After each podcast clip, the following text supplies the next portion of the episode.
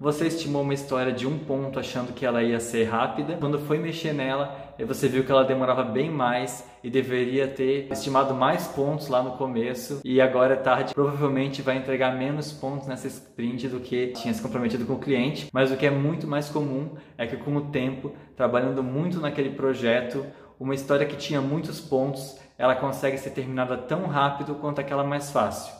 Porque no começo você tem que fazer muito código do zero, você tem muita dúvida quanto ao negócio do cliente. E quanto mais tempo você trabalha com aquele código e com aquele cliente, quanto mais refatoração fez, quanto mais código consegue reaproveitar, aí você começa a ver que aquelas tarefas lá no começo, que você achou que eles iam ser oito pontos, iam demorar muito, eles começam a ir mais rápido. Uma coisa tão ingênua que era o ponto começa a virar uma coisa que ocupa muito tempo da equipe